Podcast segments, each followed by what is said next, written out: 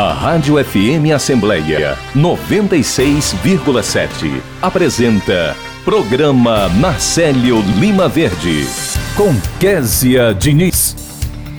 E no programa desta terça-feira, dia 8 de agosto de 2023, a gente conversa com a psicóloga clínica Larissa Barros, que fala sobre a campanha Agosto Lilás. Direitos na terceira idade. No quadro de hoje, a gente conversa com o orientador da Célula de Aposentadoria da Assembleia Legislativa do Ceará, o Dr. Denilson Oliveira, que fala sobre o casamento e a união estável e as suas implicações na Previdência Social. O repórter Silvio Augusto acompanha as principais atividades aqui na Assembleia Legislativa e hoje é dia de Mulheres Conectadas, com a secretária do Movimento das Mulheres do Legislativo Cearense e mentora do projeto Bem Me Quero, Viviane Vale, e com a psicóloga do Departamento de Saúde da Alessia, a doutora Samia Regia Antero. Elas falam sobre como manter a amamentação após a licença maternidade. Tem entrevista ainda com o deputado estadual de Assis Diniz, que detalha o projeto que cria o programa Cidade da Melhor Idade para idosos em situação de baixa renda ou vulnerabilidade social aqui no Ceará. Já o repórter Cláudio Teran antecipa tudo o que está por vir na sessão plenária de logo mais. Olá, eu sou Kézia Diniz e o programa Nacélio Lima Verde da sua Rádio FM Assembleia 96,7 já está no ar.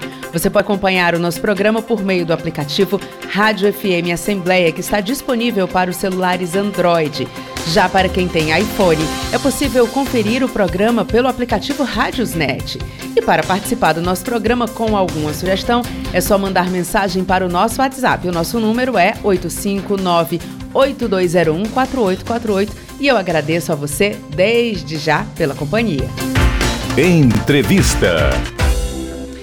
E agora a gente segue com uma entrevista. O oitavo mês do ano é dedicado à conscientização pelo fim da violência contra a mulher através da campanha Agosto Lilás, que busca chamar a atenção da sociedade para esse tema.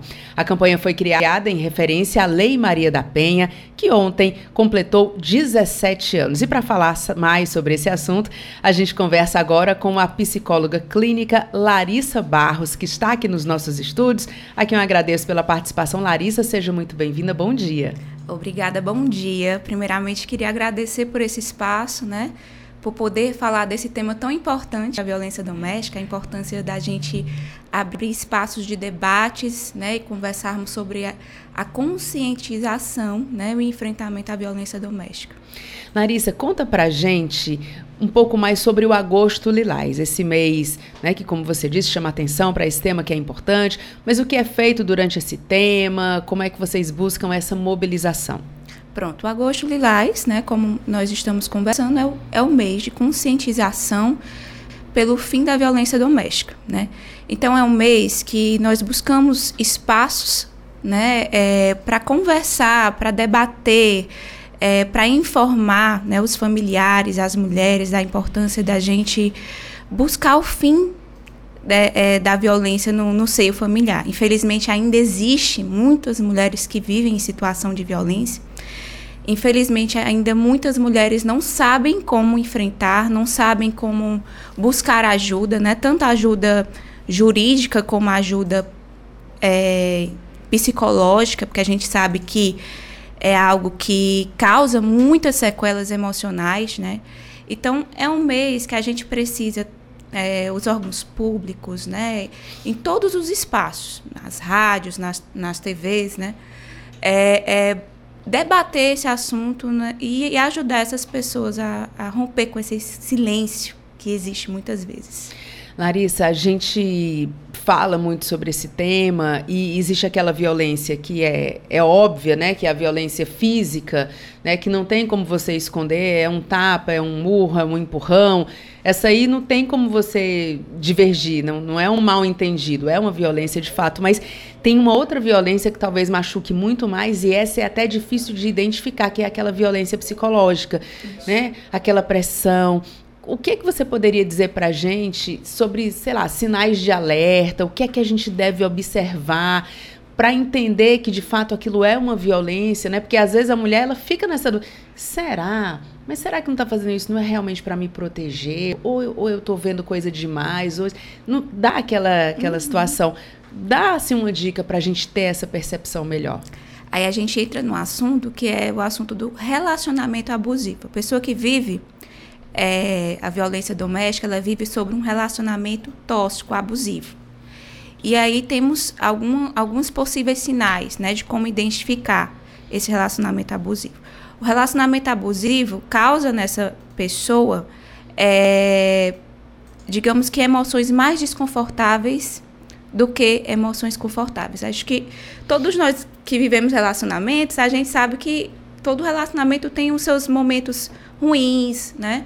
Tem as suas situações desafiantes, mas o relacionamento abusivo ele faz com que a pessoa é, se sinta diminuída. Geralmente o parceiro abusivo ele humilha, ele diminui, né? Então a gente vai vendo as consequências na saúde mental daquela pessoa, né? A pessoa de repente começa a se isolar socialmente, começa a se perceber é, com baixa autoestima, começa a se perceber que é, ela não é capaz de trabalhar, que o corpo dela não é legal, né? O parceiro abusivo, ele causa, antes, antes mesmo, como você mesmo falou, né, da, da violência física, ele vai causando diversas sequelas emocionais muito fortes, né? Porque ele vai criando naquela pessoa uma espécie, às vezes, de dependência emocional. Porque ele vai é, é, é, fazendo essa mulher se sentir inferior fazendo essa mulher sentir que ela precisa dele, é, que, que ele é ótimo por, por estar com ela, porque ninguém vai estar com ela. Eu percebo muito isso nos meus atendimentos, relacionamentos abusivos, né? E, e essa mulher vai se sentindo, às vezes, é, dependendo emocionalmente, né? Então, antes de, de chegar a vias né, da violência física, nem sempre chega, né? o relacionamento ele, ele acaba sendo extremamente tóxico e, e causando esse todas essas emoções desconfortáveis, né? E os sinais de alerta é justamente isso, é perceber é, é mais tristeza do que satisfação, né? é perceber isolamento social, perceber é, é possíveis doenças mentais, né? Como a depressão, como a ansiedade, né? Então, um relacionamento é, é, é saudável, é um relacionamento que emancipa a pessoa, um relacionamento que é, faz com que a pessoa cresça, que a pessoa se sinta melhor, né? E não o contrário. A gente está conversando com a Larissa Barros, que é psicóloga clínica, e está falando para a gente aqui sobre esse mês tão importante, que é o mês que a gente chama de Agosto Lilás, que é um mês dedicado à conscientização pelo fim da violência contra a mulher. E ontem a gente completou os 17 anos da Lei Maria da Penha, né?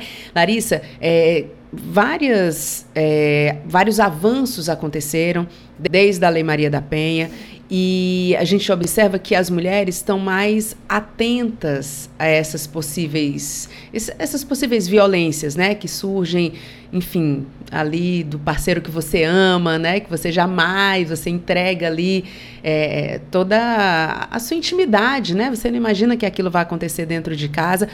É, você, até nos seus atendimentos, você tem percebido que as mulheres é, elas se sentem mais livres, digamos assim, para poder reagir a isso? Porque eu sei que tem a questão ainda da vergonha, né, do que é que a família vai dizer, né, do que é que as pessoas no trabalho vão dizer, mas você acha que hoje as mulheres conseguem romper esse silêncio com mais facilidade, sabendo que não é fácil, lógico? É, assim, eu percebo que a nossa sociedade ela tem dialogado mais sobre esses assuntos, né? A própria Lei Maria da Penha abriu espaço para a gente conversar sobre isso. Antigamente as mulheres não conversavam, não, não existia esse espaço para falar sobre violência, não existia esse espaço para para elas pedirem ajuda. Hoje a gente tem muitos portais, muitas é, nós temos o Instituto Maria da Penha, né, o site do Instituto Maria da Penha, as delegacias da mulher.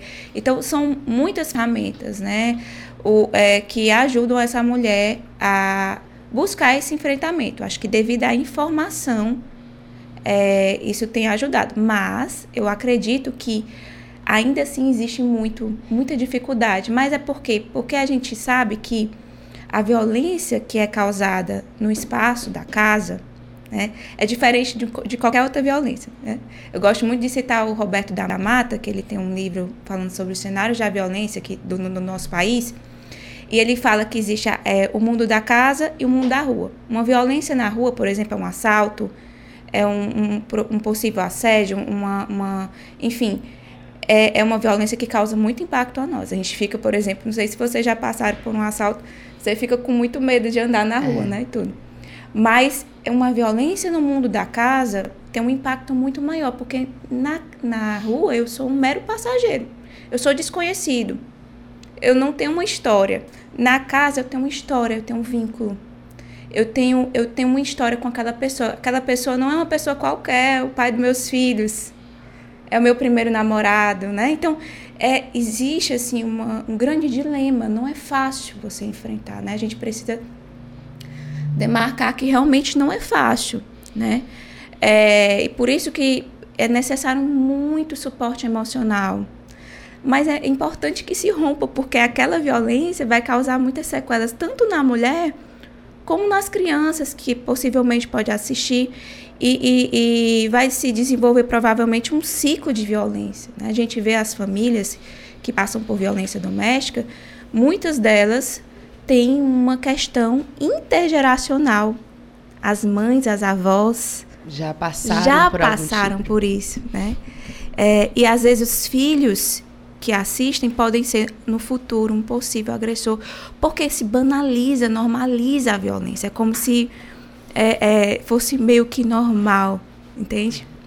O que não é nada normal, né? Uhum. A gente está conversando com a Larissa Barros, que é psicóloga clínica, e a gente está falando sobre essa questão da violência contra a mulher nesse mês, que é o agosto lilás, mês de conscientização, dedicado justamente a, a essa temática. É, Larissa, você falou na questão da família, né? É, normalmente, uma mulher que rompe com esse silêncio, ela busca o apoio. Ontem mesmo a gente conversou com a Daciane Barreto, que é coordenadora da Casa da Mulher Brasileira e aqui no Ceará, e ela estava explicando sobre o atendimento. Você vai, aí naquele mesmo espaço tem é, defensoria, delegacia, Ministério Público, tem a, a, parte onde as crianças podem ficar, né, naquele momento em que a mãe está fazendo a denúncia, justo para as crianças não acompanharem aquele procedimento que é muito doloroso. Só que muitas vezes a criança ela já acompanhou, né, porque em casa ela viu ou percebeu que tinha alguma coisa estranha. No melhor dos cenários, ela percebeu algo estranho, né? Mas normalmente a criança viu, presenciou algum tipo de agressão. Essas sequelas que ficam na vida de uma criança, como é que elas podem ser tratadas? Tem que ter um acompanhamento de um profissional, né? Acredito que é muito importante o atendimento psicológico nesse momento, porque é, são as duas pessoas, geralmente de referência, que estão vivendo aquela situação. Né? E o agressor, ele não é só o agressor, ele é o pai. É, eu gosto muito de falar que o é, da gente sempre levar em consideração ao processo de não demonização também do agressor. O agressor é uma pessoa que provavelmente viveu aquilo ali na infância, enfim, né? Existe é uma coisa muito complexa, né? A gente falar assim, né? Às vezes existe questões psicopatológicas é envolvidas, caso, né, Larissa? É, caso a caso. Mas o agressor é o pai, que provavelmente pode ser que ele tenha aquele, naqueles momentos é, aquela comunicação violenta, né, que é crime, pode ser que em outros momentos ele também tenha momentos bons, momentos de brincadeira, de diversão, né? Então é, uma, é algo muito difícil, né, da criança assimilar aquilo ali, né? Eu atendo adolescentes e já vi casos, né, de adolescentes viverem situações bem difíceis, traumáticas, né, por conta dessa questão da violência. Tanto atendo adultos que trazem essa essa narrativa da infância, né? Meu pai era violento e tal, né? Como atendo adolescentes que já passaram também por situações assim é, meu público não é o infantil. Mas eu vejo que é, isso causa realmente muita sequela, principalmente porque é, existe um processo de assimilação, né? A, a, criança ela vai assimilando aquela comunicação violenta, né? Eu já atendi casos, por exemplo, da, do adulto, né? Dele, dele, como eu já te falei, repetir. E ele, no processo de conscientização, perceber que estava repetindo o pai que quando viu ele já tá batendo na, na forte na, na, na, mesa, já estava gritando de uma forma já é, exagerada, já estava é, é, indo pelo caminho do pai, né? E, e teve que, que, trazer esse, fazer esse trabalho de autodomínio, autocontrole, né? É, e um trabalho de conscientização, né? De que aquilo ali não seria saudável também para as filhas que estavam assistindo. A gente está conversando com a Larissa Barros, que é psicóloga clínica. Larissa, quero te agradecer muito pela sua presença. É sempre muito bom a gente trazer esse tema, porque muitas mulheres, ou filhos também acompanham, estão passando por isso e tem essa dificuldade de reconhecer, né? Então, quanto mais a gente falar sobre esse assunto, abrir os olhos e abrir os olhos dos homens também, né? Porque é, tem um, um comportamento que é, não é nem que o homem seja um homem violento, né? Que ele vá, mas ele é criado, né? Os homens de uma certa forma, dependendo da estrutura familiar, eles são criados achando que aquilo ali é o certo e é um momento também da gente educar, da gente dizer, olha, não é exatamente assim. Você aprendeu assim, mas não é assim. Hoje as mulheres não aceitam determinado é, é, comportamento, né? A gente tem que ter esse diálogo também, né, Larissa? Isso, a gente precisa sensibilizar a população de modo geral, sensibilizar a mulher, né, de buscar ajuda, de não aceitar, porque não ninguém ninguém merece, né, viver sob uma situação de violência, né? Nem nem criança, nem mulher, nem animal, né? A violência é uma coisa que nos machuca né? E não machuca somente a gente, machuca a família inteira. Toda. Né? Então, e conscientizar esse homem, né? Que às vezes a gente aprende que para ser homem tem que ser, né? Tem que falar mais alto, tem que, tem que ter aquela coisa mais é, é, é, e, indo pela, pelo viés da, da violência e não é por aí. Então, fazer um trabalho de sensibilidade, né? Engraçado que agosto lilás é justamente a, a palavra, o, a cor lilás, né? A mistura do vermelho com o azul que causa o lilás, né? Então, é, é falar de igualdade e falar de que todos nós temos dignidade de vivermos uma vida boa, saudável, sem violência. Né? O homem e a mulher juntos, né, vivemos de forma digna. Né? É o que nós merecemos. Né? E é o que nós todos desejamos e merecemos e vamos torcer para que os nossos ouvintes consigam também, quem estiver passando por esse momento agora, consiga se livrar, é, consiga romper esse silêncio e, e ter aí a sua ajuda, o seu apoio, né? Seja através do apoio psicológico, seja, seja através é, das instâncias que a gente tem para poder defender as mulheres. O importante é ter essa consciência e não achar que é normal, né? Nenhuma violência é normal. Larissa, te agradeço muito muito pela participação. Seja sempre muito bem-vinda, não só em agosto, né? Mas a gente pode conversar em outros meses para falar sobre esse tema tão importante. Muito obrigada e muito bom dia. Eu que agradeço. Agora 8 horas e 21 minutos. A cada 11 minutos, uma mulher é estuprada no Brasil. Você tem noção da gravidade desses números? Uma mulher estuprada a cada 11 minutos. Essa realidade precisa mudar e depende de nós mudarmos ela. Nós, todos nós, mas especialmente nós, homens, causadores disso. É com os homens que precisamos conversar. É com os homens que queremos conversar. De homem para homem, vamos ter uma conversa franca. A igualdade de gênero é necessária. Feminismo não é mimimi. O machismo violenta, estupra, mata todos os dias. Vamos respeitar mais as mulheres. Somos todos iguais. Acesse elesporelas.org e assuma você também o compromisso por um mundo mais justo para todos, todas nós. Apoio Rádio FM Assembleia 96,7. Direitos na terceira idade.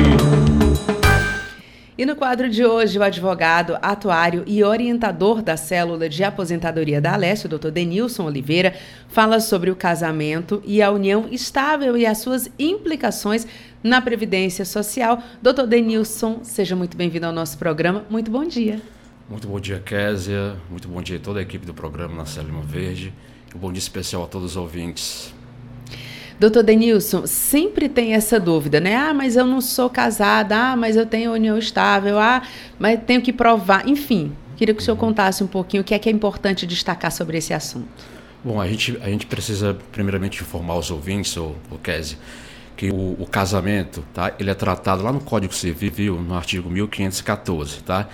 ele se inicia quando o, o casal fala sim para o juiz que querem, que concordam ali é, é, o casamento, né? É aquela vontade de formar uma família, tá certo? O Código Civil ele fala em homem e mulher. Hoje, tá, o entendimento já é pacífico no, no, no judiciário que não há diferença se o casamento é de uma união homoafetiva ou heteroafetiva, tá? E quando a gente vai falar aqui em casamento, a, a, gente também, tudo que se refere ao casamento, a gente também vai aplicar a união estável, porque a união estável hoje, ela é equiparada ao, ao casamento. Muitas vezes o casal, ele por, por, por enfim, diversos motivos, eles não preferem não é, é, é, é efetuar a união, né, perante aí o, o, o, o juiz. Então eles preferem fazer uma viver ali um regime de união estável. A única diferença é que a gente vai tratar aqui, o, o, só fazendo aqui um parênteses, o benefício previdenciário que mais se relaciona ao casamento e a, e a, e a união estável é a pensão por morte. Tá? Então, quando ocorre a morte de um dos parceiros, é nesse momento que a gente vê um pouquinho da diferença entre o casamento e a união estável. Tá? A comprovação do casamento se dá basicamente pela certidão, né? aquela certidão de casamento. Já a união estável, não. É necessário ter uma série de documentos para mostrar que realmente a, aquele casal vivia em, em união estável. Né?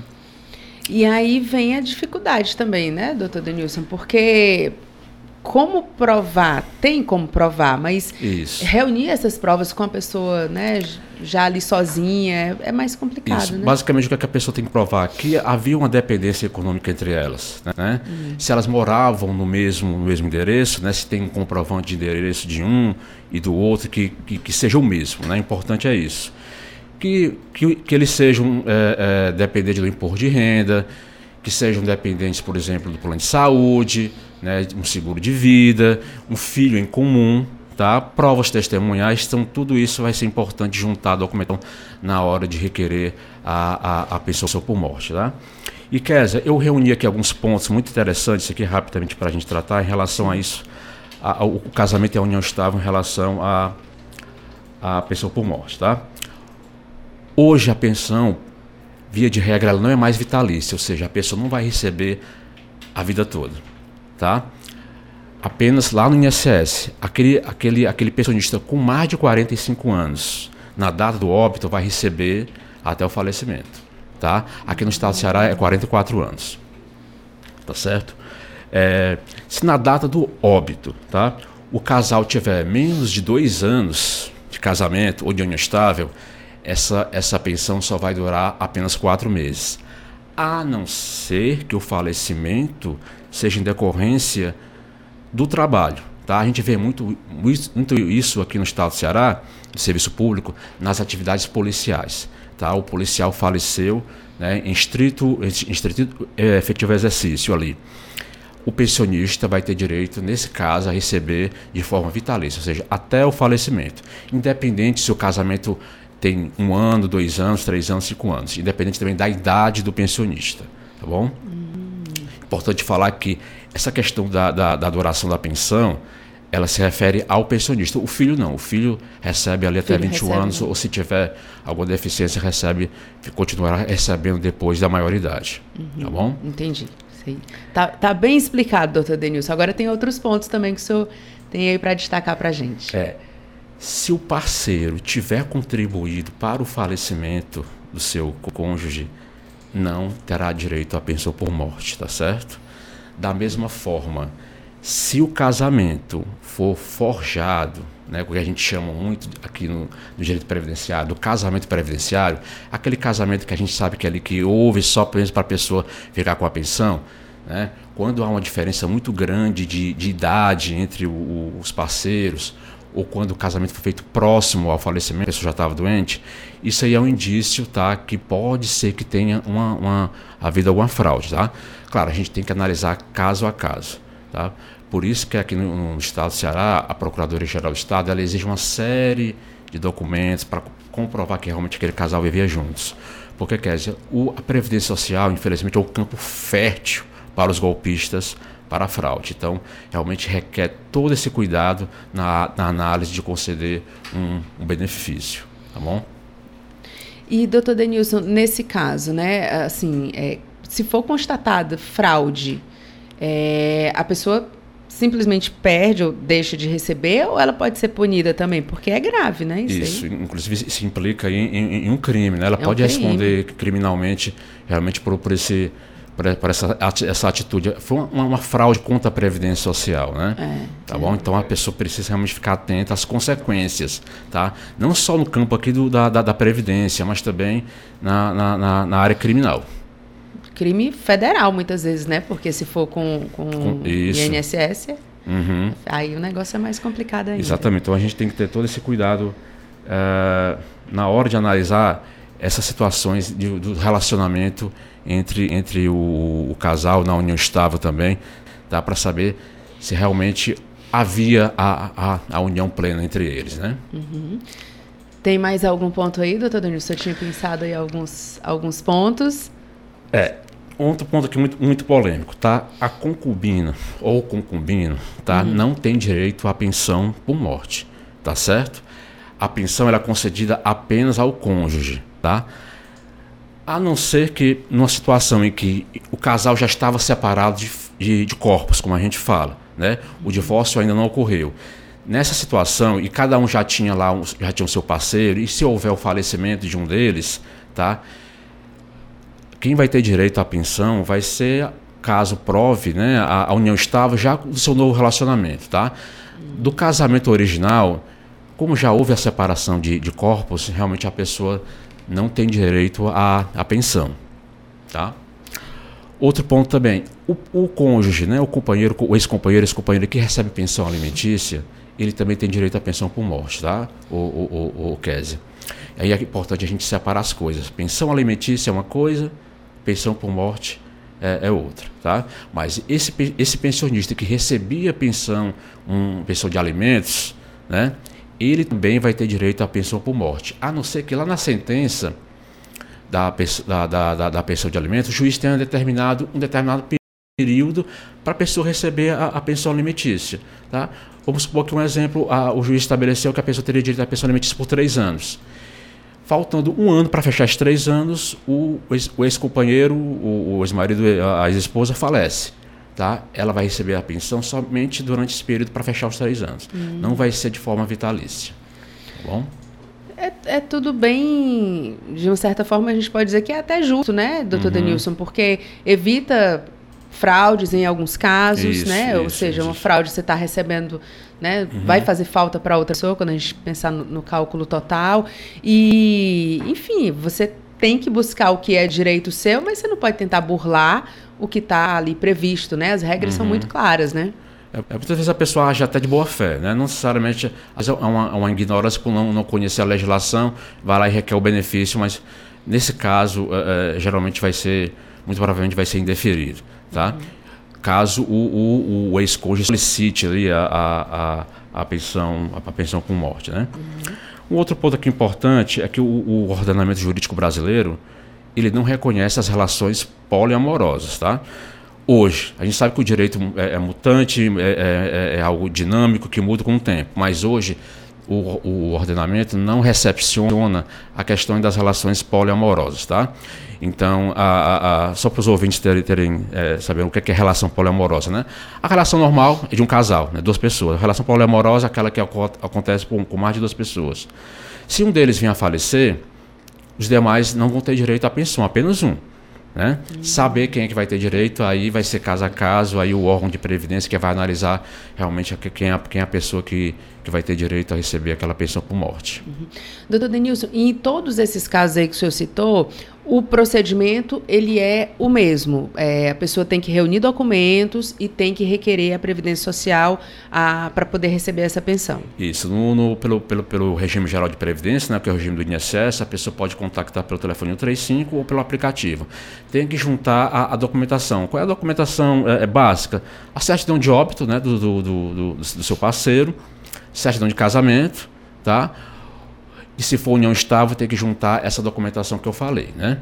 É, comprovante mesmo endereço, se tem filhos em comum, né? Se, se haviam adquirido algum bem também em comum enquanto estavam vivos, né? Comprovante de, de, de, de, de endereço, como eu falei, para ambos, né?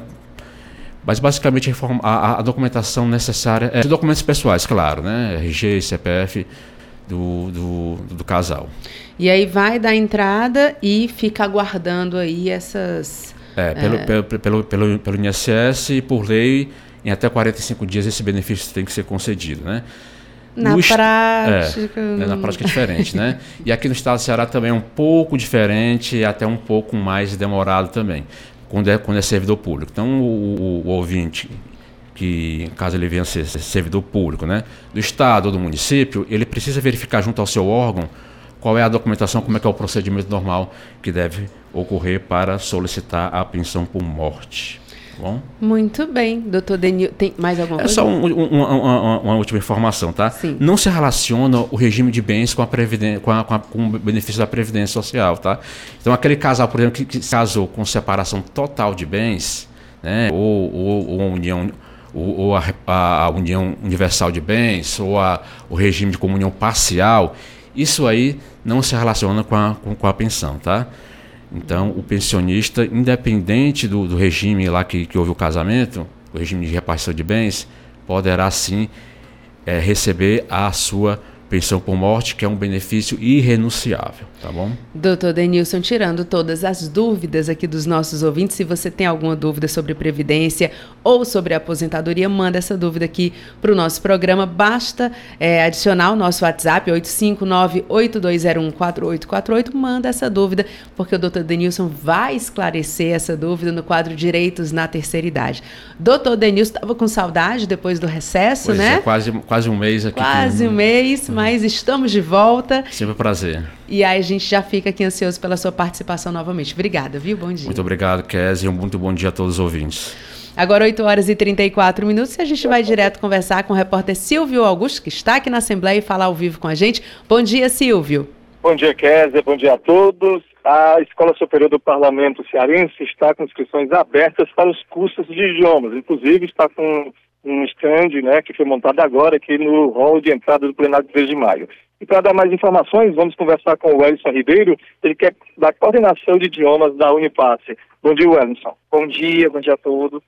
É, estamos aqui, como você já adiantou, com um stand para divulgar as inscrições.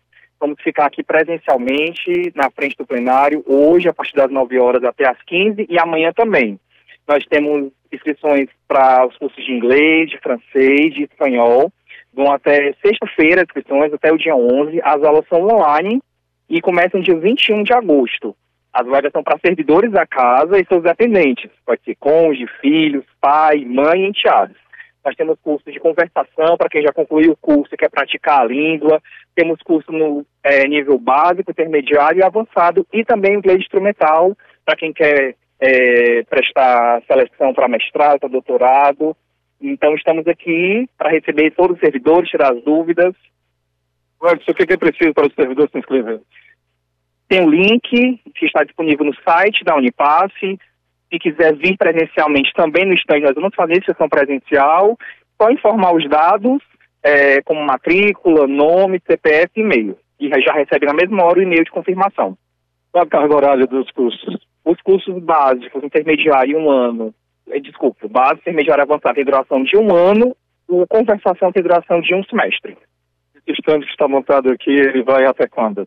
Até amanhã, são dois dias de ação, hoje e amanhã, das 9 até as 14, até as 15 horas, desculpa. Inscrições até que dia? Inscrições até sexta-feira, dia 11 de agosto. Ah, muito obrigado. Bem, conversamos com o Edson Ribeiro, ele que é da coordenação de idiomas da Unipasse. A Unifácio, a Escola Superior do Parlamento Cearense, está com inscrições abertas para os cursos de idioma inglês, francês e espanhol. E quem quiser mais informações é ligar para o 3277-2504 ou 3257-7871. A DSM Assembleia é com você no centro das discussões. Obrigada pela sua participação, Silvio Augusto, falando ao vivo aqui da Assembleia Legislativa, agora 8 horas e 37 minutos. Direito dos Idosos. A Constituição Federal do Brasil estabelece que a família, a sociedade e o Estado têm o dever de amparar as pessoas idosas. São garantidas a participação do idoso na comunidade, a defesa de sua dignidade e bem-estar e o direito à vida. O Estado deve assegurar também ao idoso o acesso aos bens culturais, a participação e a integração na comunidade, bem como liberdade e autonomia. Já a família deve amparar os pais na velhice, carência ou enfermidade. O idoso também tem garantidos todos os direitos constitucionais conferidos a qualquer outro cidadão. Além disso, tem direito ao transporte coletivo urbano gratuito, atendimento preferencial nos órgãos públicos e privados prestadores de serviços. No caso de repartições públicas e empresas concessionárias desses serviços, o atendimento deve ser feito de forma individualizada para assegurar o tratamento diferenciado e imediato e ainda dar prioridade no andamento de processos judiciais onde o idoso figure como parte ou interessado. Apoio Rádio FM Assembleia 96,7. Autores e ideias. Comigo, Lilian Martins, terça-feira, 8 da noite. Eu espero você. Entrevista. Estamos de volta e antes da entrevista a gente vai dar uma informação importante para você.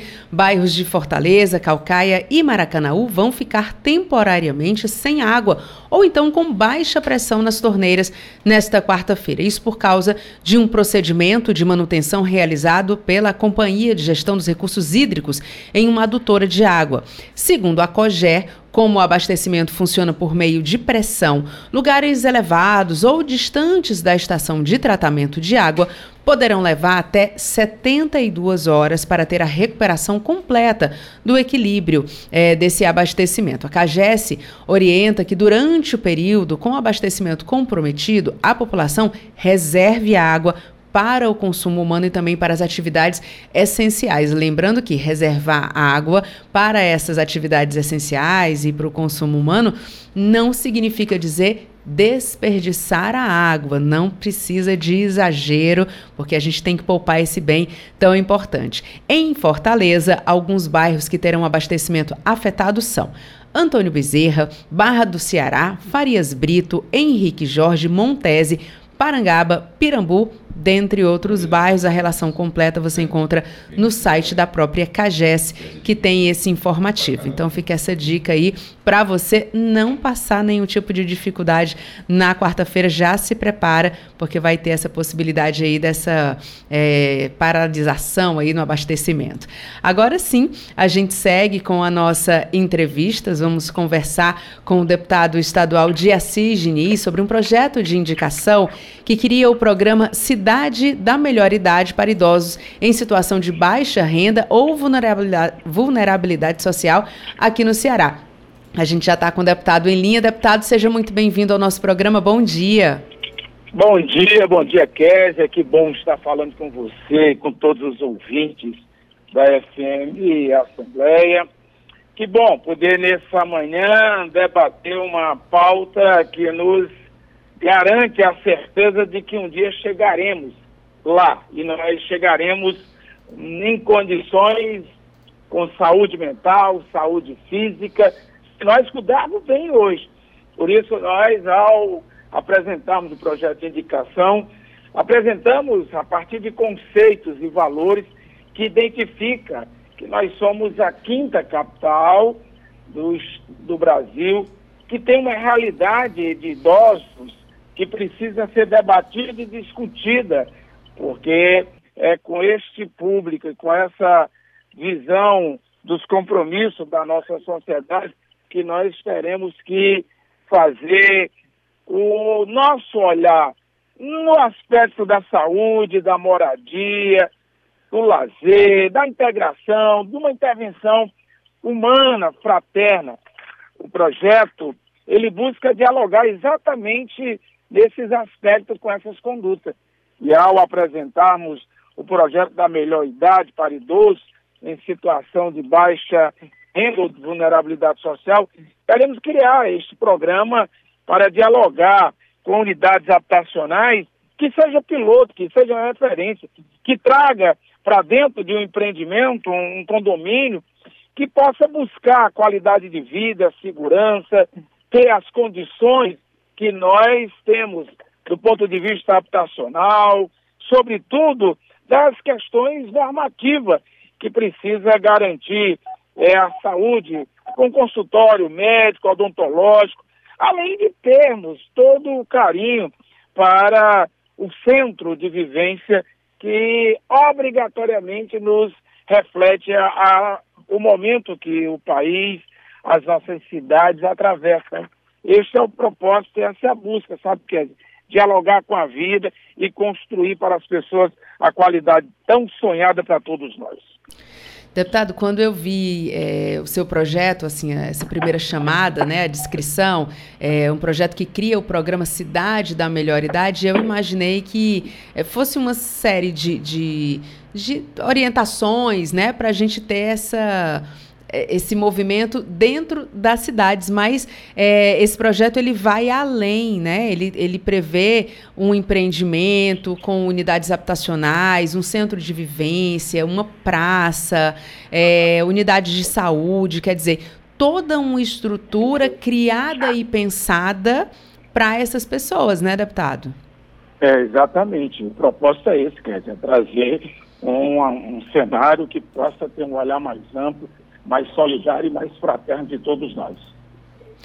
Deputado, agora é, é um projeto, né? O senhor já fez aí a, a justificativa. Não, aí nós vamos, vai, vai, vai para as comissões, né? Nós vamos para a Comissão de Constituição e Justiça, Isso. nós vamos para a Comissão de Saúde, então, da Previdência. Então, vai ser todo o percurso aí. Nós vamos conversar com os pares, com os colegas, estaremos é, construindo esse diálogo com todos os nossos colegas da casa. Deputado, eu queria aproveitar aqui a, a, a sua participação. É, a gente, obviamente, vai acompanhar toda a tramitação desse projeto, é, as audiências que o senhor deve solicitar, enfim, para discutir esse tema tão importante. Mas eu queria aproveitar. Caiu a ligação com o deputado? Ah, a gente vai tentar aqui, vamos retornar o contato com o deputado de Assis Diniz que apesar do sobrenome não é meu parente, a gente diz que é, mas não é. O deputado que está falando para a gente aqui sobre um projeto de indicação que cria o programa Cidade da Melhor Idade para idosos em situação de baixa renda ou de vulnerabilidade social. Isso aqui no âmbito do estado do Ceará. É um projeto de indicação funciona como uma sugestão para o governo estadual passa por toda a tramitação, vai para as comissões técnicas, até que chega para o plenário e será votado no plenário pelos demais parlamentares. Sendo aprovado, ele segue como uma indicação para que o governo analise e se o governo acatar, o governo manda para cá e sim um projeto de lei para que esse desejo, né, para que essa ideia de fato aconteça na prática. O projeto estabelece aí uma série de, de ações que deverão ser realizadas, por exemplo, é, é, como se fosse uma cidade mesmo, né? um condomínio fechado, com unidades habitacionais adaptadas para a necessidade do idoso, enfim, uma série de, de ações aí. A gente não está conseguindo o contato com o deputado de Assis Diniz, mas então eu vou fazer o registro que eu ia fazer junto aqui do deputado, porque sei do carinho e de toda a atenção que ele tem pelo programa e pelo nosso grande Nacélio Lima Verde. O Nacélio, que é o nosso ícone, né? Ele nem gostava de ser chamado de ícone, mas é a nossa grande referência. O Narcélio, se estivesse vivo, como está em nossos corações, mas se ele estivesse vivo aqui com a gente, ele estaria completando hoje 92 anos. Então, certamente hoje seria um dia aqui de, de muita festa, festa surpresa, parabéns, muitas homenagens. E a gente guarda essas homenagens, claro, né? A gente já faz aqui a nossa manifestação para toda a família do Narcélio, é, que sempre tem essa parceria com a gente, que acompanha o programa. A gente mantém o nome do programa é, em homenagem a ele, a essa grande figura da comunicação cearense. Inclusive, a ex-diretora aqui da Rádio FM Assembleia, Fátima Abreu, lembrou o aniversário do Narcélio e fez uma espécie de crônica, né? Ela que escreve muito bem, ela fez uma espécie de crônica lembrando que todos os dias, durante 15 anos, as manhãs precisamente às 9 horas, é, no dia 8 de agosto, a redação aqui da, da FM Assembleia se preparava, seguia para o estúdio para aplaudir mais um ano de vida conquistado pelo incomparável Narcélio Lima Verde. Era um misto de felicidade e de lágrimas sentidas ao abraçar aquele que fez notável, é, que se fez notável durante toda a sua vida. Quer ser frente a uma câmera de TV ou a um microfone de rádio. Essas são palavras da nossa Fátima Abreu, relembrando então e representa de uma certa forma toda essa lembrança e a saudade que a gente tem do nosso querido Narcélio Lima Verde, que segue presente aqui nos nossos corações, na nossa lembrança, e certamente não será esquecido, né? Porque marcou ali a trajetória, marcou a sua história na comunicação cearense e para quem conviveu com ele no coração de todos nós. Então, feliz aniversário, Narcélio. A família aí recebe o nosso abraço, nosso desejo é, de muita muita luz, né? E que Deus conforte o coração de todos nós, que nesses momentos a saudade parece que pesa ainda mais, né? Agora, 8 horas e 48 minutos.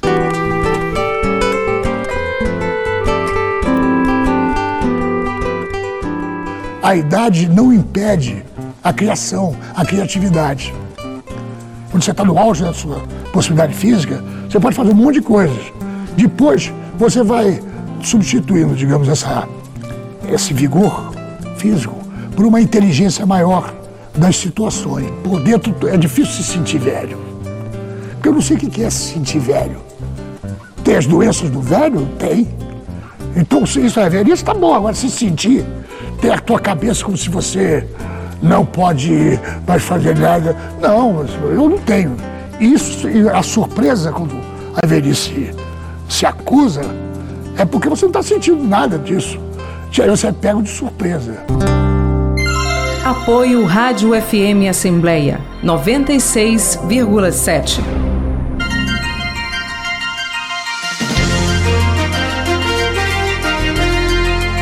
A comunicação social da Assembleia Legislativa do Ceará é um complexo que envolve televisão, rádio, jornal, revista, agência de notícias e o núcleo de mídias sociais. O núcleo de mídias sociais é o setor especializado na comunicação instantânea, no acesso rápido, na troca de informações, nas perguntas diretas e nas respostas imediatas.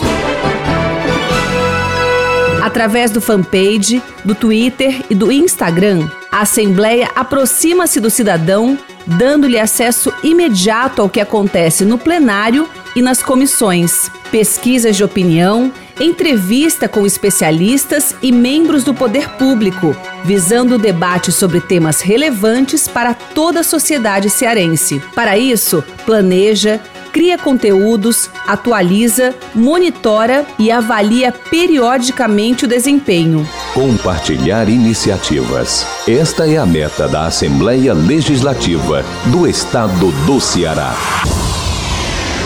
Rádio FM Assembleia 96,7. Com você, no centro das discussões. Mulheres conectadas. A maternidade tem diversos momentos marcantes, verdadeiros divisores de águas que transformam a vida da mãe e do bebê. Um desses momentos é justamente a volta ao trabalho. E aí, muitas mães têm dúvidas, se culpam porque vão voltar a trabalhar, vão deixar a criança. Para a gente falar um pouco mais sobre esse assunto, a gente recebe aqui nos nossos estúdios, no quadro Mulheres Conectadas, a secretária do Movimento das Mulheres do Legislativo Cearense e mentora do projeto Bem Me Quero, Viviane Vale, e também a psicóloga do Departamento de Saúde da Alesse, Sâmia Régia Antero. Quero agradecer a participação das duas. Sejam muito bem-vindas. Bom dia. Bom dia. Bom dia. Obrigada pelo, pelo espaço mais uma vez de estarmos aqui para falar de um tema tão, tão importante para nós mulheres mais uma vez. Vou começar aqui com a Vivi. É... Ó, a intimidade. Adoro. Hein, Vivi? Vivi, esse é um momento que pega muito, né? Assim, a mulher, ela fica na dúvida, ao mesmo tempo que ela, ela precisa se afirmar, ela precisa voltar, ela precisa produzir, precisa ganhar o dinheiro também, né? Mas tem essa questão, aí será que eu tô sendo uma mãe, tô sendo cruel, deixar a criança, vou entregar para outra pessoa, às vezes quando tem esse apoio, né? Uhum. É muito difícil esse momento, né? Bem desafiador, Kézia. Nós, do Movimento das Mulheres, nós sempre buscamos fazer algumas atividades né, nesse mês do agosto, não só no mês de agosto, mas em todos os outros meses, que se voltem para ajudar a mulher nesses diversos aspectos, né? Ano passado a gente teve o privilégio de inclusive levar essa conscientização aqui para a comunidade do entorno, aqui no Pio 12, e a importância de viver esse momento do amamentar, né, do aleitamento e, a, e tudo que envolve isso, que é a questão psicológica de você conseguir amamentar, de você ver o seu, o seu corpo de um jeito que mantém a sua autoestima nesse momento tão delicado que é o pós-parto. E todas as questões que são desafiadoras com relação a isso, mas a gente tem o privilégio de, de poder estar levando algo que, que ajude essas pessoas, né? Eu, eu, como mãe, eu tenho dois filhos, né? Já falei aqui da outra vez. Eu tive o privilégio de amamentar exclusivo o meu primeiro filho até os oito meses, né? E a minha filha até os seis meses apenas. Hoje eu vejo um, cenário bem diferente, não que eu seja velha, né, gente? Mas, enfim, eu tava falando ali que eu não sou velha, eu sou semi-nova. Mas eu tive o privilégio de amamentá-los assim, de fato, é um momento que requer uma, uma uma rede de apoio e, acima de tudo, uma consciência muito grande nós mulheres do privilégio de amamentar, porque todos os benefícios para além do, do, do, alimento, que é o alimento mais completo, né, que é o leite materno, mas o vínculo que a gente consegue estabelecer com os nossos filhos, aquele olho no olho, aquele colinho, aquele aconchego, e você se obriga, não sei se a Sâmia também viveu isso, mas você se obriga a ter leite Sim. a ter leite, e isso é um outro aspecto. Já, como se não bastasse todas as questões com relação à maternidade, aquele ser tão indefeso, pequenininho, que a gente quer cuidar também, ainda tem essa história. E aí você vai ter leite, não vai ter leite, e o seu filho vai depender mais uma vez de você. Então, de fato, é desafiador, mas eu acredito que hoje a gente tem cada vez mais informação para trazer essa, essa direção para as mulheres e hoje, graças a Deus, uma orientação de um tempo ainda maior para que a gente amamente e esse vínculo ele fique fortalecido entre os nossos filhos. Samia, esse vínculo, né, é super importante para a mulher, Sim. principalmente se for mãe de primeira viagem, aí, é, meu Deus. É, mas quais dicas você daria, né, para essa mãe que, que está retornando ao trabalho, mas que precisa amamentar, precisa passar por esse momento Sim. que é importantíssimo para ela manter ali a saúde dela mental também, em paz. Quais hum. dicas você daria? Bom dia, né? Bom dia. um prazer de novo aqui para a gente falar desse tema tão relevante né, para as mulheres. Assim, dica para as mulheres, para essa mãe que está voltando ao trabalho, né? Que é tão importante também esse momento mas que é, na verdade, um momento muito desafiador, né? Porque existe toda uma cultura né, sobre a amamentação e a mulher requer realmente nesse momento um cuidado maior com ela, com a saúde, né, para que ela consiga passar para o bebê todo esse vínculo, ter esse amor, né, que na verdade, se a gente falar em aleitamento materno, ele vai para além do amor, porque a gente fala de saúde, né? que deveria ser uma questão de saúde pública. Né? A OMS ela fala que a amamentação ela tem que ser exclusiva até o sexto mês da gravidez, né? e que a gente depois continue essa amamentação até os dois anos de vida do bebê. Só que, o contrário disso, as mães, a grande maioria, precisa voltar a trabalhar com quatro meses. E aí, como é que faz? Né? Ela precisa de uma rede de apoio, né? de familiares, de alguém que, que fique com a criança ou uma creche. E como é que a mãe, que a mulher se prepara para esse período? É bom que ela comece essa preparação antes, né? porque aí ela vai conseguir conduzir melhor, é, ter um aparato para conseguir amamentar por mais tempo. Né? Ela vê quem vai ficar, preparar também esse bebê para essa separação, porque sofre a mãe, sofre é. o bebê, né? E ela conseguir ordenhar o leite para deixar. Hoje em dia, o, algumas empresas, né, algumas instituições, elas já têm um espaço que favorece a mãe né, a fazer essa ordenha e deixar até que ela chegue em casa. Como também é lei, muitas mulheres não sabem que elas têm por direito, a mãe que está amamentando exclusivamente até o sexto mês, a ter 30, é, 30 minutos do seu dia por duas vezes para ordenhar ou para dar de mamar. Aquela mãe que tem a sorte de trabalhar é, perto de casa, ela pode sair e amamentar o seu bebê, porque aí o vínculo fica garantido, ela não fica com tanto tempo longe desse filho, né? Porque por mais apoio que ela tenha, o bebê precisa estar com a mãe. Samia, é, você falou dessa questão, né? A mulher pode ordenhar, enfim.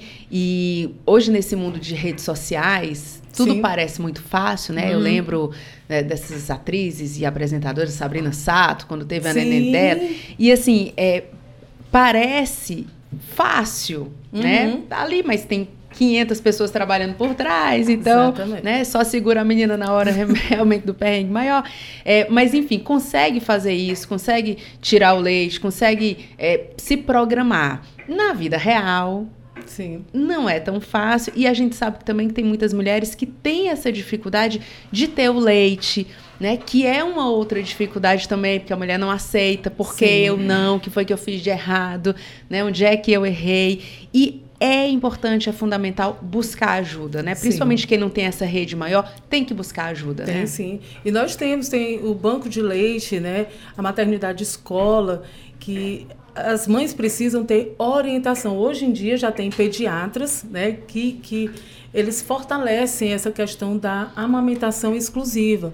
Então a mãe tem sim que buscar muita orientação. Não é fácil amamentar. De forma alguma a gente sabe que é. o peito dói e, e, às vezes ele pedra e a mãe e o bebê chora porque está com fome e a mãe chora porque não está conseguindo e ela precisa estar no momento relaxada né? Ela precisa realmente de ser apoiada, ela precisa ter uma boa alimentação, Sim. ela precisa ter horas de sono. E aí, como é que faz? Tem um, né? um, um viés completamente psicológico, a amamentação. Eu vivi Sim. muito isso. Na minha, no meu segundo filho, a minha filha, eu tive o problema de, popularmente falando, de pedrar o leite, Sim. né? E, e foi uma experiência que eu, eu particularmente tive os meus dois partos naturais, normais. Tive esse privilégio. Mas nada doeu tanto quanto viver aquele momento do leite pedrado. Então, Tem assim, mulher é um, que chega a sangrar, né? Sangrar. É uma dor que eu, que eu guardo e que foi ruim para mim, para minha filha, porque doía tanto e a, e a recomendação que me deram à época é que continua, continua oferecendo. Só que a dor era tão grande que eu lembro até hoje que eu tremia do pé até a minha Sim. cabeça. E, e, essa dor a minha filha sentiu, porque esse vínculo da hora do amamentar é tão forte que tanto você passa a confiança, a segurança, o amor, como também pode passar, no caso desse, a dor, né? A apreensão. E aí a minha filha passou a rejeitar aquela mama.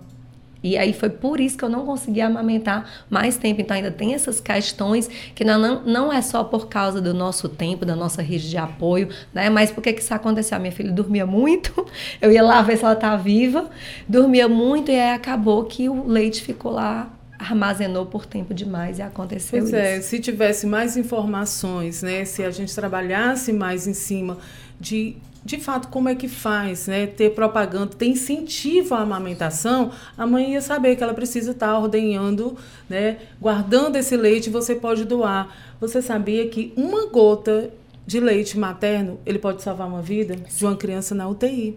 Uma gota. Uma gota. Né? E tem tantas mães que conseguem, tanto alimentam seus filhos e ela consegue doar, mas ela não sabe como. É preciso um local de higiene, ela precisa saber armazenar, esterilizar né? o esterilizar, vidrinho, né? exatamente, congelar para fazer essa doação. É, aqui na Assembleia Legislativa tem um projeto da deputada Larissa Gaspar, que está em tramitação na Alesse, que sugere a possibilidade de teletrabalho para servidoras lactantes pelo período de seis meses após o fim da licença maternidade. Uhum. Dentro do que vocês estão falando, esse seria um cenário Sim. muito positivo, né? Perfeito. Seria maravilhoso. Mais tempo, né? Mais tempo de amamentação, mais tempo de vínculo de, de amor, de nutrição, né? Tanto dessa relação com a, com a criança, como é importante a mãe se sentir acolhida, a mulher se sentir acolhida, ela vai conseguir produzir muito mais, porque imagina a cabeça de uma mulher, ela ficar dividida, ela precisa trabalhar, é, ela precisa do salário, mas ela também precisa alimentar o seu filho, né? E aí, como é que faz isso? Eu tô aqui, tô trabalhando, mas meu filho está em casa, está chorando, meu peito está duro, está derramando, eu preciso, né? E seria interessantíssimo se a mulher pudesse ter essa condição. Então, a gente vai acompanhar essa tramitação, isso, né? Isso, vamos torcer bastante para que isso seja aprovado. E, e é como a Samia falou, uma questão de saúde. Sim. Quanto que hoje, provavelmente, a saúde do nosso estado gasta com outras doenças que poderiam ser evitadas Sim. com a amamentação de qualidade, né? Termos adultos, jovens mais saudáveis, com um vínculo emocional mais fortalecido Sim. por esse simples ato que é amamentar. E é importante a gente saber, assim, quando a gente fala qual uma dica, eu acho que é importante a mãe saber, seja a mãe que você consegue ser. Muito bom. É, você, isso é fundamental. Isso é. é fundamental, porque aí a gente escuta, tem gente assim, ah, não, passa logo para a fórmula, vai dar... Gente, você tem a fórmula mágica para o teu filho ter saúde por mais tempo. Então, é isso que você deve oferecer ao teu filho. Mas também tem que pensar, não deu, está com dificuldade? Aceite, seja gentil com você, Muito se acolha. É, Até porque ajuda. a criança sente, né? Como a, a Vivi deu esse relato aqui, a criança uhum. sente. E como nosso corpo é perfeito, né? Sim. Como é como Deus criou assim, de uma forma de ser tão perfeito, porque a própria mulher consegue produzir o Sim. alimento mais completo para a criança, né? Tudo hoje em dia tem suplemento, Isso. tem e a própria mulher consegue fazer esse que é o mais completo, esse alimento mais completo. Inclusive, é, na semana passada, acho que terminou dia 7, a Semana Mundial de Aleitamento Materno, uhum. né? Que é justamente trazendo essas informações, tentando é, divulgar essas questões, né? Falando sobre esses benefícios a questão da amamentação, o emprego, o trabalho, enfim, tudo isso que vocês estão falando aqui, né, foi, foi bem evidenciado na semana, mas a gente precisa de mais. Né? Precisa Sim. de literatura sobre esse assunto, a gente precisa avançar nessas discussões para que um número maior de mulheres possa ter acesso a essa informação. Sim. Informação hoje em dia é tudo, né? É isso aí. E, inclusive, tem livro. Vamos tem. falar do livro. o livro tem Maternidade livro. e o Trabalho no Parlamento Cearense. Já Isso. pode contar alguma coisa do livro? É, a gente já pode falar sobre o lançamento, né? A gente é, adiou, o lançamento do livro vai ser agora no dia 5 de setembro, no auditório do DSAS. E a gente conta com a participação de todo mundo. O livro é importantíssimo, ele fala, ele tem essa linguagem totalmente voltada para a mulher. E, e casa exatamente com a maternidade e o trabalho, são relatos fortíssimos. É, a gente vai se identificar, né? A mulher, a mãe, se identifica muito com os relatos que estão presentes no livro e vale a pena conferir. Eu, olha, eu não li ainda, né? O, o a prévia, hum. mas a doutora Cristiane, nossa presidente, leu e, e o olhinho brilhou, viu, Sâmia? O olhinho brilhou e eu acredito que vão ser relatos e um livro daquele que você vai indicar, ó, oh, lê e, e, se, e se inspira com esse relato, com esse relato. E eu acredito que também vai promover algo a mais, que é a empatia e a sororidade Sim. entre nós mulheres que conseguir, porque hoje infelizmente nós ainda vemos situações de tem uma mãe amamentando e as pessoas julgando, criticando, Sim. né?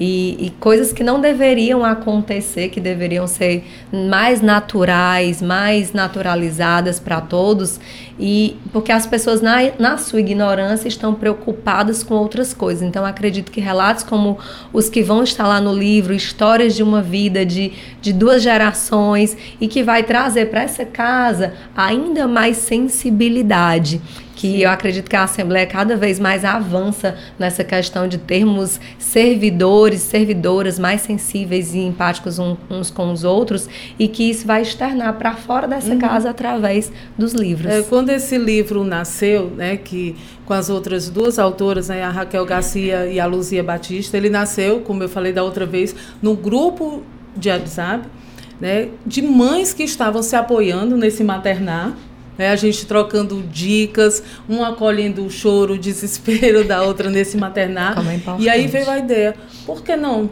trazer um livro, contar essas histórias, buscar outras histórias de mulheres fortes, inspiradoras, né, para acolher, para exatamente ter essa sensibilidade, esse olhar, esse novo olhar sobre o maternar. E é importante que as mulheres busquem isso, assim, até concordando com o que vocês estão falando, porque a mulher quando engravida, ela vai e começa a ler uma série de livros sobre a criança, Sim. né? Qual mãe não foi ler aquela história dos com tantos meses é assim, aí de tantos meses vem o dentinho, enfim, se prepara, lê, né, para entender aqueles momentos. Uhum. Então, por que não esse autocuidado depois, né? Porque a mulher precisa cuidar da sua saúde, uhum. até para ela oferecer mais para a criança. Essa relação é uma troca, né? A mãe Sim. Tem que estar tá bem para poder fazer bem também a criança e vice-versa, né? Porque a maior felicidade de uma mãe, claro, é ver seu filho, sua filha ali com saúde, uhum. com segurança, né? Exalando aí todo esse amor. É, a gente está conversando com a secretária do Movimento das Mulheres do Legislativo Cearense e mentora do projeto Bem Me Quero, a Viviane Vale, e com a psicóloga do Departamento de Saúde da Alesse, Sâmia Régia Antero. É, nosso tempo está acabando, gente. As ah. mulheres conectadas deviam ter mais tempo, né? Para a gente falar mais mais, né? ou mais vezes, vamos, né? Vamos repetir isso mais. Mas eu agradeço muito a participação de vocês, a luz que vocês trazem aqui sempre que vem aos nossos estúdios. Muito obrigada e muito bom dia. Bom dia.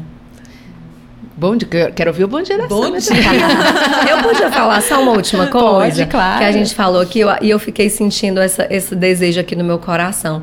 A gente falou muito sobre mulheres, né? E eu acredito que essa rede de apoio, ela inclui também os homens. Então eu queria fazer o convite para os homens que estão representados aqui no estúdio, os que estão nos ouvindo, para se interessarem um pouco de ler as histórias daquele livro e quem sabe entender um pouquinho. Eu sei que cabeça de homem e cabeça de mulher é muito diferente, mas é uma oportunidade, já que é tão difícil de entender nós mulheres, uma oportunidade dos homens se perceberem nesse, nesse momento, nessa fase da vida, que é essa fase que a mulher é mãe, nasce uma mãe, nasce um, nasce um filho, nasce uma mãe, né? E nasce uma mãe que precisa cuidar, alimentar. E eu acredito que cada vez mais os pais, eles estão cada vez mais sensíveis, participativos, o que é ótimo. E esse livro, eu acredito que é um, uma oportunidade do homem entender o que, que passa na cabeça, no coração da mãe e que, obviamente, do filho, da criança que vai acabar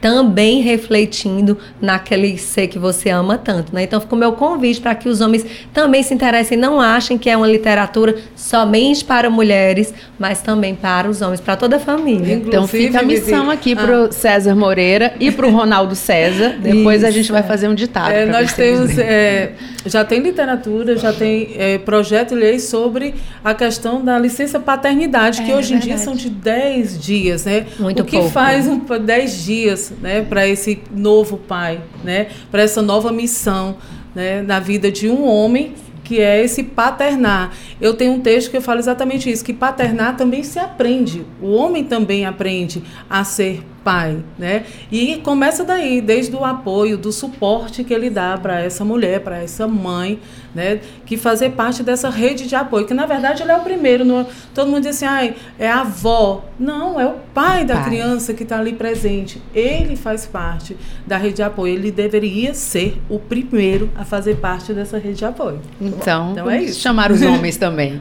Meninos, muito obrigada, obrigada e muito bom dia. Bom dia. Bom dia, obrigada. Agora 9 horas e 11 minutos.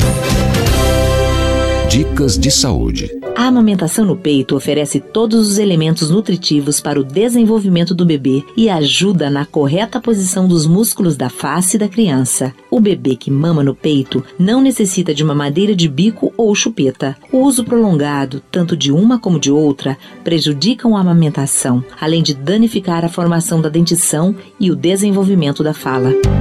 Saúde. Prevenção é a solução. Apoio Rádio FM Assembleia 96,7. A Assembleia Legislativa está de site novo. Já conferiu? Mais dinâmico e objetivo, o novo portal da Alesse veio para facilitar o acesso às informações sobre o parlamento cearense. A grande novidade é a interface do site, que teve o layout totalmente reformulado e ficou mais simples de navegar. Já na página inicial é possível encontrar de forma rápida as principais notícias do dia, os destaques do plenário e os serviços da casa. O site ainda traz abas com informações sobre os setores da Assembleia e os deputados em atuação, incluindo projetos e leis aprovadas. Outra mudança é que, além de intuitivo, o site se tornou responsivo, ou seja, ele se adapta a smartphones, tablets e outros dispositivos. Quer saber mais? Então acesse o www.al.ce.gov.br.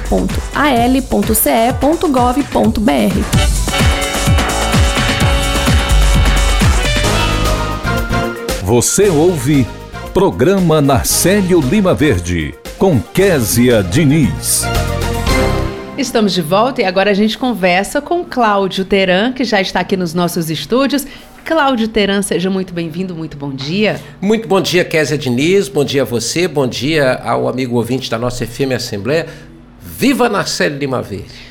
Viva! 92 anos, viu, Cláudio Teran? Se ele estivesse aqui entre nós, 92 anos. É, o Ronaldo César vai lembrar do que eu vou falar aqui, porque em, há exatamente 12 anos, quando ele fez 80 anos, né, ele falou, fez um discurso na redação da FM Assembleia para todos os colegas de trabalho, né, e ali tem gente de todas as idades né, e de todas as experiências, e ele fez um discurso falando de futuro dizendo que o tempo dele estava passando, né, que amanhã ou depois é, outros iriam ocupar todos esses espaços que ele ocupou e outros também seriam depois vencidos pela passagem do tempo. Mas foi um discurso de esperança, né, falando do futuro. Né? Então eu acho que se ele tivesse aqui é, com a gente, ele estaria impressionado com essa integração hoje que a rádio conseguiu fazer junto com a televisão, com as mídias da Assembleia. Então o Narcélio sempre foi uma figura muito importante, uma referência para todos nós, Kézia Diniz. Com certeza, Cláudio Teran. Sempre lembrado, sempre festejado e sempre com muito carinho, com muita admiração. Né? Você não encontra é, ninguém para falar qualquer coisa que seja do Narcélio que não seja né, enchendo assim a boca mesmo para falar e, e, sempre tem alguma história para contar. É, eu estava ali na redação conversando com o Silvio Augusto e o Silvio né, tem um carinho ali, é, tem muitas histórias também, ele quase que se emociona ali ao falar, e a gente, é, é gostoso falar do Narcélio, gostoso ouvir as crônicas do Narcélio, lembrando que as crônicas é, do Narcélio estão em podcast, né? As pessoas podem acompanhar. Vai lá na Rádio FM Assembleia, no Spotify, Deezer, Apple Podcasts, Google Podcasts. Você vai encontrar as crônicas do Narcélio, é, da Fortaleza Antiga, que ele tanto gostava de contar, né, Teran? E tem histórias ótimas que ele contava, como a de um carrinho de marca Prefec, que eu achei que esse carro não existia, que era invenção do Narcélio, mas existiu mesmo. E aí eu fui lá, era um carro da marca Ford, e eu fui, fui atrás de achar esse carro na internet, encontrei, e ele conta lá a história que ele comprou esse carro e saiu para passear com a esposa, né? E fazia pouco tempo que ele tinha muito sacrifício, comprou o primeiro carro da vida dele, e ele chegou naquela subida da Barão de Estudas, que tem ali no... aí diz que ele disse que foi aconselhado, né? Ele foi aconselhado pelo Ciro Saraiva a dizer assim, olhe, ande com esse carro por aí, mas só ande no reto. Não suba ali não, porque ele não bota lá em cima. E ele resolveu fazer uma aposta com a esposa dele. Aí o carro chegou lá em cima e começou a voltar. Marcelo, muita saudade. Agora, Cláudio Teran, vamos voltar aqui para nossa para o nosso dia a dia, vamos falar da sessão plenária, o que é que você destaca? Quer dizer, vamos ter uma sessão bem movimentada hoje, porque tem uma leitura, uma leitura de expediente é, bastante considerável, né? A produção legislativa das senhoras e senhores deputados, ela vem muito acelerada, isso tem sido um marco dessa legislatura e isso também é compensador para a sociedade, considerando que a gente pegou a legislatura passada com aquele período, vamos dizer assim, muito difícil da Covid-19, que criou todo um desafio eh, para os deputados, para as deputadas trabalharem, para a equipe técnica da Assembleia dar suporte a eles. Foi preciso se adaptar a um novo sistema de, de, de protocolo eletrônico que a Assembleia já possuía, mas não daquela maneira como passou a ser, né? e hoje está sendo compensado aquele período com uma, uma, produção legislativa muito intensa. Os deputados e as deputadas têm apresentado muita coisa. E o deputado de Assis Diniz, por exemplo, ele está apresentando um projeto de lei que adota o empresário e engenheiro Edson Queiroz como patrono do empreendedorismo cearense. O que, que o deputado de Assis diz na sua justificativa? Apresenta Edson Queiroz, né, que foi um visionário, foi um homem que tem, deixou uma larga folha de serviços prestados ao, ao Ceará. Quando ele saiu de cena, o grupo Edson Queiroz tinha 40 empresas, essas 40 empresas todas produzindo para o Estado, gerando divisas, gerando empregos para o Ceará. Né? Muitas dessas empresas é, são nacionais, porque os negócios delas é, têm alcance em todo o território nacional, tem impacto. Né? Então, é, ele considera que o, o nome ideal para ser o patrono do empreendedorismo é justamente o Edson Queiroz. E empreendedor por quê? Porque o Edson Queiroz não tinha medo de apostar em ideias novas. Né? Foi assim que surgiu a Unifor, foi assim que ele comprou a, a, a, Rádio Verdes Mares e acabou criando depois um sistema de comunicação, que é o sistema Verdes Mares. Né?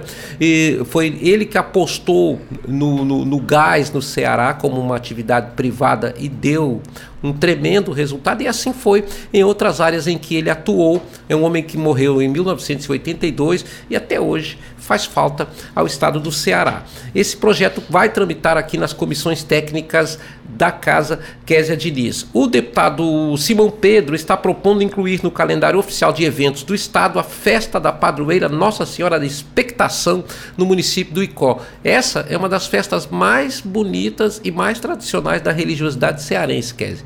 Lá, inclusive, no dia de Nossa Senhora da Expectação, tem uma queima de fogos que é muito interessante, que eles chamam lá de bombas, né?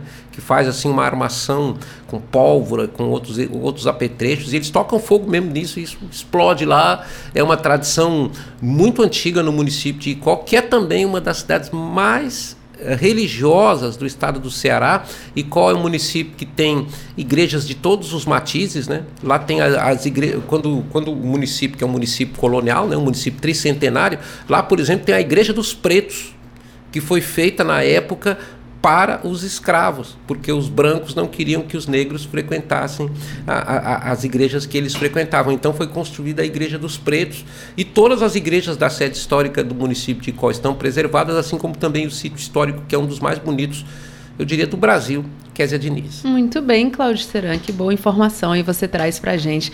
Agora, tem a lista já dos oradores inscritos? Deputado Messias Dias vai ser o primeiro a falar no primeiro expediente da sessão plenária. O segundo tempo é dedicado ao deputado Queiroz Filho. O terceiro tempo foi reservado pelo deputado Guilherme Sampaio, mas ele cedeu para Fernando Santana. O quarto orador vai ser o deputado Firmo Caburça. O quinto, o líder do governo, o deputado Romeu Aldigueri. E no sexto tempo, o deputado Antônio Henrique, da bancada do PDT, Kézia Diniz. Obrigada, Cláudio Terão, e você volta amanhã. Para você, um bom dia. Bom dia. E assim nós chegamos ao final do programa Nacélio Lima Verde de hoje. Nós recebemos a psicóloga clínica Larissa Barros e o orientador da célula de aposentadoria da Assembleia Legislativa do Ceará, o Dr. Denilson Oliveira. Conversamos também com a secretária do Movimento das Mulheres do Legislativo Cearense, Viviane Vale, e com a psicóloga do Departamento de Saúde da Alesse, Sâmia Régia Antero. Também conversamos com o deputado estadual de Assis Diniz. O repórter Silvio Augusto acompanhou os principais acontecimentos da Assembleia e o repórter Cláudio Teran antecipou as ações da agenda da casa. Além de mim, Kézia Diniz, a equipe do programa Narcélio Lima Verde reúne na coordenação Laiana Vasconcelos. Repórteres Silvio Augusto e Cláudio Teran. Direção Multimídia Rodrigo Lima e Márcio Medeiros. Operação Multimídia César Moreira. Redes sociais Vanessa Cordeiro. A coordenação de programação é de Ronaldo César. E Tarciana Campos é a gerente geral da sua Rádio FM Assembleia. Para participar do nosso programa, enviando algum comentário ou sugestão, anote o número do nosso WhatsApp 859 8201 4848. Obrigada a você que nos escuta pela audiência. O programa Narcélio Lima Verde volta amanhã. Até lá. Tchau.